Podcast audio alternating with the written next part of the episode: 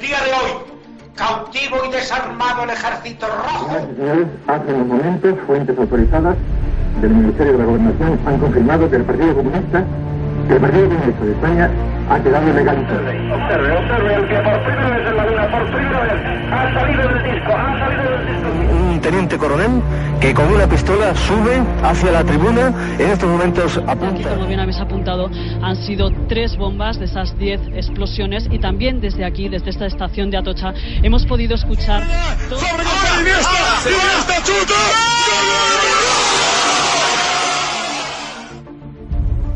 Esto es Historias de la Historia.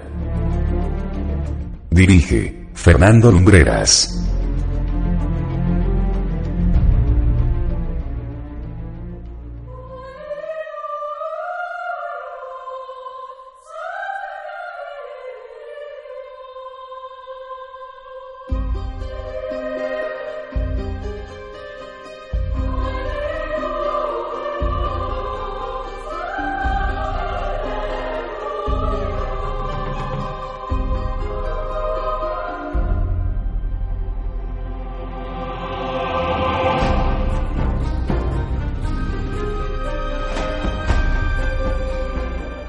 Saludos amigos, bienvenidos a Historias de la Historia. El relato con el que llegamos esta noche es uno de esos que podríamos calificar de historia con mayúsculas. La dimensión del mismo es de tal envergadura que podríamos decir que fue el primer gran evento sucedido en la Edad Media en la península ibérica dentro de ese cúmulo de enfrentamientos, encuentros y desencuentros que con el fin de comprenderlos todos en su magnitud hemos venido o han venido a llamar Reconquista. Esta noche ponemos en marcha los engranajes de nuestra máquina radiofónica del tiempo para acercarnos, para vivir una de las batallas más terribles y más decisivas que se libraron en nuestro suelo. Ocurrió en el verano de 1212. Los árabes la bautizaron como la batalla de Al-Ukaf, la de la cuesta podríamos traducir. Para los cristianos es la de las Navas de Tolosa y sirvió, entre otras muchas cosas, para frenar el avance de los almohades en la península ibérica.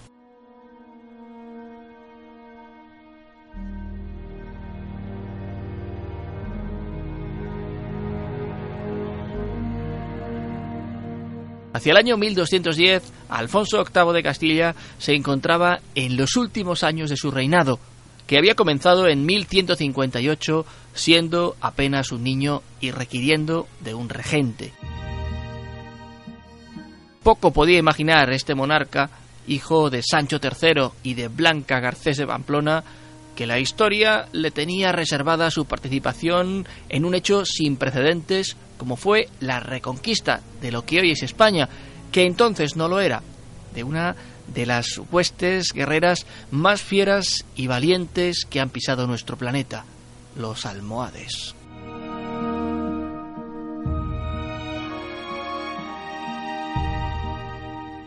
Hacia el siglo XIII, el avance musulmán por la península ibérica había sido imparable. Habían llegado en el 711, muchos siglos atrás, y ya había generaciones enteras de árabes nacidos en el territorio que se había tomado muchas veces por las armas. Era pues más que evidente que la fuerza de la corona castellana y la imparable maquinaria bélica almohade terminarían encontrándose. El misterio era dónde y en qué circunstancias. En ese sentido, el primer choque se produjo en el año 1195. El califa almohade Yusuf al-Mansur cruza el estrecho de Gibraltar con un poderoso ejército con vistas no solo a reforzar sus posiciones, sino también a ampliar la frontera de sus dominios. Alfonso VIII recibe la noticia con preocupación. Alarmados por la desconcertante cadena de noticias que llegan desde el sur, los señores de León, Navarra y Aragón prometen al soberano castellano su apoyo. Sin embargo, Alfonso no espera la llegada de estos refuerzos y lanza su ejército contra los de Almansur a las afueras de la localidad de Alarcos, muy cerca de Ciudad Real. La derrota de los cristianos es tremenda en todos los sentidos. Hubo muchas bajas y además la victoria musulmana permitió que sus dominios se hiciesen más extensos, llegando incluso a asediar Guadalajara, Madrid, pero sobre todo Toledo.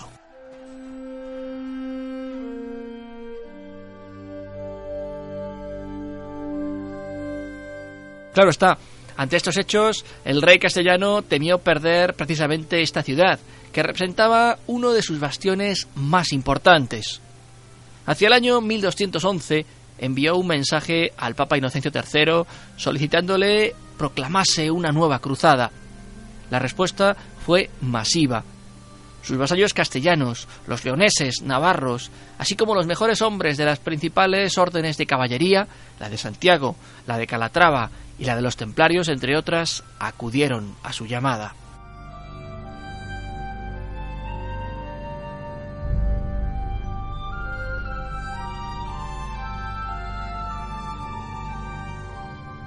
El ejército cristiano estaba citado en la ciudad de Toledo un día de Pentecostés de 1212, el 20 de mayo, y un mes después, exactamente un mes después, un inmenso contingente de hombres salía rumbo al sur, a enfrentarse con su propio destino.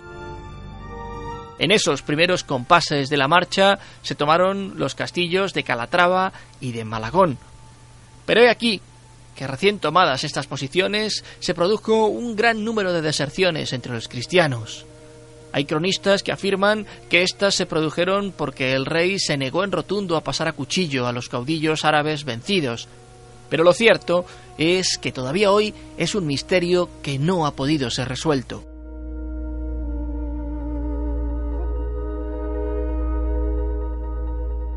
De los miles de jinetes ultramontanos que habían comenzado la marcha en la capital manchega, solo quedaron 150, que continuaron junto a la hueste cristiana su marcha hasta adentrarse en la provincia de Jaén, en la que se habían dispuesto los efectivos almohades.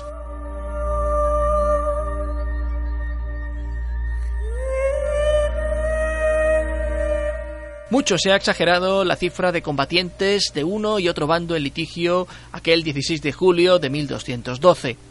De hecho, hay quien dice que por el bando musulmán, de los casi 900.000 citados, solo pudieron haber combatido en torno a unos 30.000, que ya era no obstante un ejército de un tamaño importante. Lo que sí parece claro es que las tropas de Alfonso VIII eran menores en número, mucho menores, y que la victoria, a priori, se hacía complicada.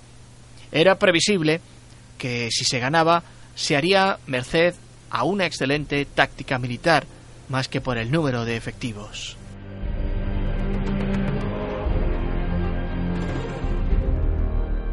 El lunes 16 de julio el calor era sofocante en el campo de batalla.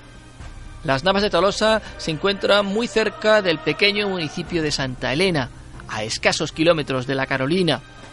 Desde temprano, los soldados se organizaron en tres haces o líneas de ejército. En el centro de la primera línea, en vanguardia, se situó el señor de Vizcaya, Diego López II de Aro. Junto a él iban su hijo y alrededor de 500 jinetes, voluntarios y miembros de órdenes de caballería. El flanco izquierdo lo ocupó el ejército de Pedro II de Aragón y el derecho Sancho VII de Navarra, al que bautizaron como el Fuerte. Finalmente, en retaguardia, en la parte de atrás y perfectamente protegido, se encontraba el rey Alfonso VIII, gobernando la estrategia. Y así, con todo dispuesto, se inició el combate. Tras una carga de la primera línea de las tropas cristianas capitaneadas por López II de Haro que hicieron huir a la vanguardia de voluntarios musulmanes, los almohades, que doblaban ampliamente en número a los cristianos, realizan la misma táctica que años antes les había dado tanta gloria. La caballería ligera y los arqueros de la vanguardia poco armados, pero ligeros, simulan una retirada inicial frente a la carga para contraatacar luego en una técnica que se conoce como tornafulle.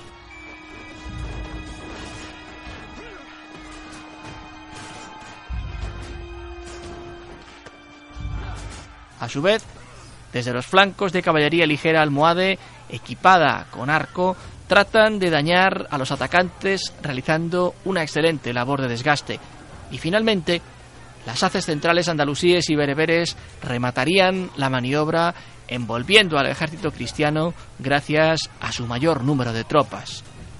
Recordando la batalla del Arcos, era de esperar esa técnica por parte de los almohades. Sin embargo, en este caso, ante el peligro de verse rodeados por el enorme ejército almohade, Diego López II de Haro ordenó estabilizar el haz y mantener una línea de frente sin internarse excesivamente en el ejército enemigo, persiguiendo a los fugitivos voluntarios y a la caballería ligera. En ese momento, el haz central del ejército almohade avanzó hacia la línea de López de Haro, que comenzaba a flaquear ante la duración del esfuerzo anterior y el hecho de que su avance había sido en su vida. No olvidemos que el nombre de la, de la batalla por los musulmanes era La Cuesta. Y es que había unas cuantas, hay todavía unas cuantas en el campo de batalla que puede visitarse. Mientras, la caballería andalusí comenzó el movimiento envolvente.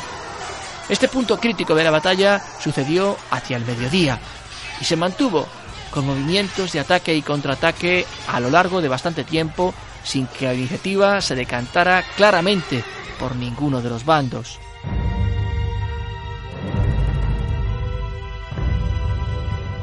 Posiblemente, en un momento de la batalla, el avance y maniobra envolvente desde los flancos de las tropas almohades estuvieron a punto de decidir la victoria.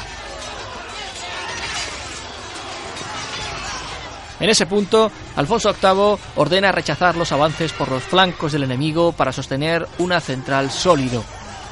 Es entonces cuando entraría en juego el grueso de la caballería cristiana, quizá la aragonesa por el flanco izquierdo y la navarra y concejil por el derecho, o incluso con un movimiento de la caballería castellana hacia el flanco más débil. En todo caso, el bando cristiano consiguió detener a los musulmanes en los flancos y estabilizar de nuevo las haces. Finalmente, ya entrada la tarde, Alfonso VIII ordenó el avance en bloque de toda la retaguardia cristiana, poniendo en combate la mejor parte de sus tropas, la caballería pesada y todo el resto del ejército en un esfuerzo de avance intenso que hizo ceder la estabilidad de las líneas islámicas hasta obligarlas a su retirada. Cuando se produjo la desbandada, la multitud de efectivos musulmanes agravó la situación y los cristianos lograron acceder hasta el Real de Al-Nasir, de donde tuvo que huir precipitadamente. Según las fuentes más fiables, la ocupación del palenque se llevó a cabo prácticamente a un tiempo por parte de castellanos por la derecha y aragoneses por la izquierda, por lo que la leyenda de que fue el rey de Navarra quien accedió el primero al Real Almohade ha de ser rechazada. Esta leyenda es una recreación posterior que sirvió para dar origen a las cadenas del escudo de Navarra. Como se ha visto, el Real no estaba fortificado por cadenas, sino que era un elemento que en ocasiones utilizaba la guardia personal del califa para que no tuvieran la tentación de huir, aunque este aspecto pudo ser ocasional y hasta legendario, pues difícilmente se puede pensar en que un cuerpo de élite vaya encadenado, ya que disminuiría mucho su capacidad para el combate.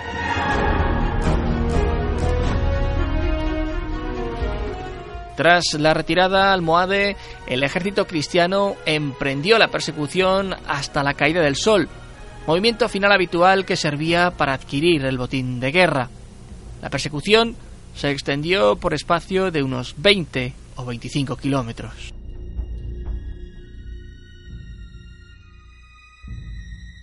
La precipitada huida a Jaén de An-Nasir proporcionó a los cristianos un ingente botín de guerra. De este botín, la leyenda propagó que se conserva el pendón de las navas de Tolosa en el monasterio de las Huelgas, en Burgos. Sin embargo, el célebre pendón de las Navas fue un trofeo conseguido por Fernando III de Castilla en la conquista del Valle del Guadalquivir a mediados del siglo XIII.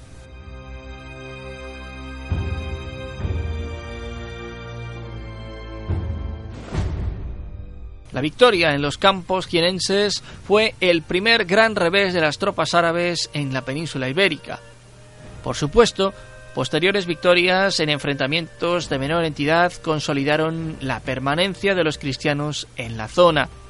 A partir de ahí, en los años posteriores se produciría una fuerte labor evangelizadora y surgirían no pocas leyendas.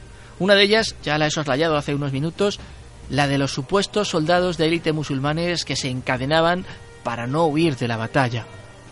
¿Quién sabe si fue cierto que existieron o alimentan crónicas exageradas que engrandecen una victoria casi pírrica?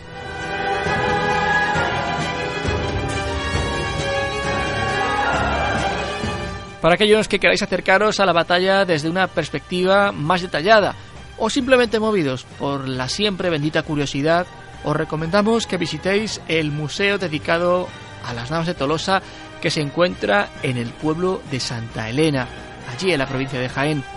Alberga recreaciones de los campamentos, indumentaria y armas de varios bandos, cristianos y musulmanes, y por supuesto no podéis perderos la visita espectacular al mirador desde el que puede verse el campo de batalla en sí mismo, con lo que la inmersión en la historia que hoy os hemos contado es total.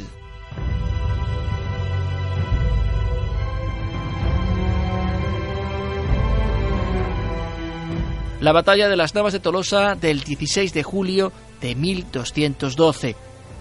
Así os la hemos contado, así hemos querido haceros partícipes de un hecho histórico que ameritaba un programa en sí mismo, porque tal vez no os la contaron en el colegio como realmente pudo suceder que es a lo que nos hemos intentado acercar, acercar hoy. En mi caso particular, os tengo que confesar que, que lo hicieron así. Simplemente la mencionaron, hablaron de su importancia y a otro capítulo. Espero hayáis encontrado interesante este relato, así como los que también tenéis a vuestra disposición en el portal del programa, en el que venimos recopilando podcasts, documentales y artículos que no os podéis perder. Nosotros regresaremos muy pronto con un nuevo relato. Hasta entonces, muy buenas noches y buena suerte.